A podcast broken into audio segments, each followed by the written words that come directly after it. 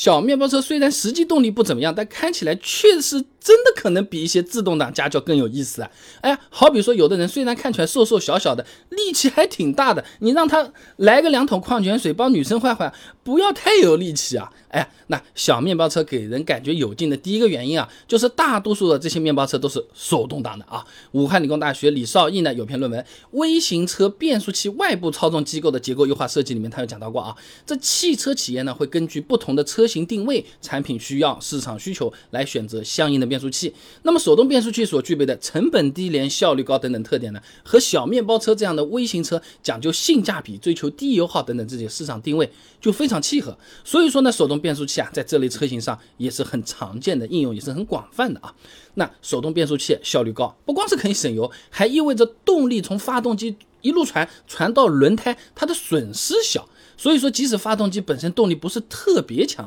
最终表现出来的动力还是不错的。那么，而且手动挡换挡呢，是由我们驾驶员根据实际情况来操作的嘛。那么在需要动力的时候啊，是可以推迟这个升档的这个时机，把这个发动机啊一直保持在高动力输出的这个转速区间啊，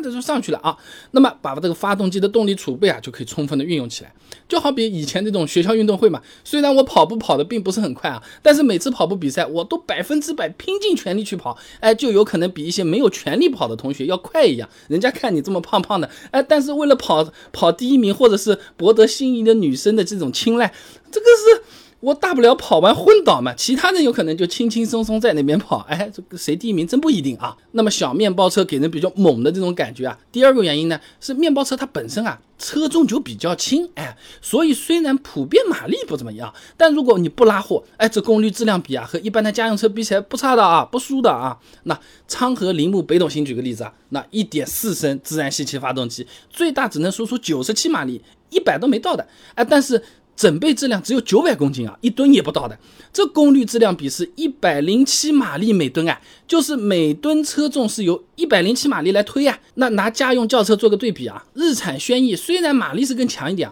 但是功率质量比反而是没有它好的，只有一百零四马力每吨。大众捷达 VA 三只有一百马力每吨，你看还 还是北斗星强啊。所以从这个角度来讲啊，这个发动机，呃。虽然马力更弱，但是车重更轻，哎，这个昌河铃木北斗星的动力性啊，反而是略胜一筹了。这就好比说，你力气大，体重也大，哎，做个俯卧撑，你做两三下你就不行了。像我这样做仰卧起坐，有可能就吃不消了。但是体重轻的引体向上，哎呀，十个、二十个、三十个的，有好多可以来了啊。那小面包车给人感觉动力不错的第三个原因呢，就是它的发动机啊，一般都是有针对性的调教的啊。郭鹏等人发表在期刊《小型内燃机与摩托车》上面的论文《进气总管长度对微型车发动机性能的影响》里面有讲到啊，这城市微型车用发动机啊。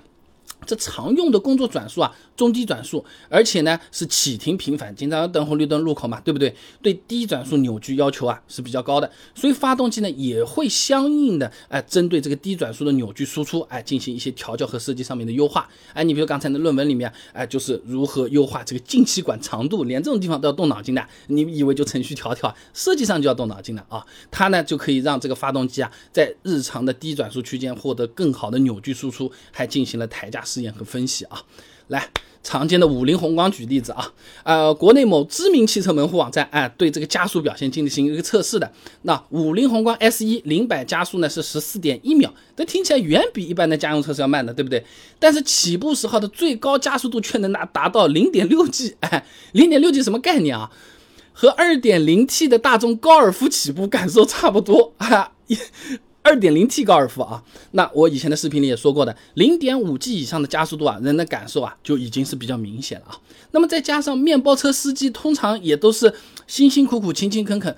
跑生活做生意的，对不对？那开起来啊，也是比家用车司机更舍得踩油门的。时间就是金钱嘛，对不对？那如果说你有机会坐到了这个面包车里面，你会发现，哇，一下子嘛就就出去了，是不是？呃，当然会有动力不错的那种感觉，是吧？那所以总的来讲，哎，这种感觉主要是来自于高效率的手动挡。注重低扭爆发的发动机和较轻的车身，以及配套的整车设计啊，都是有这个关系的啊！你不要瞧不起他，这东西真的很猛的，没这个力道，没这个水平，怎么拉货嘛？对不对？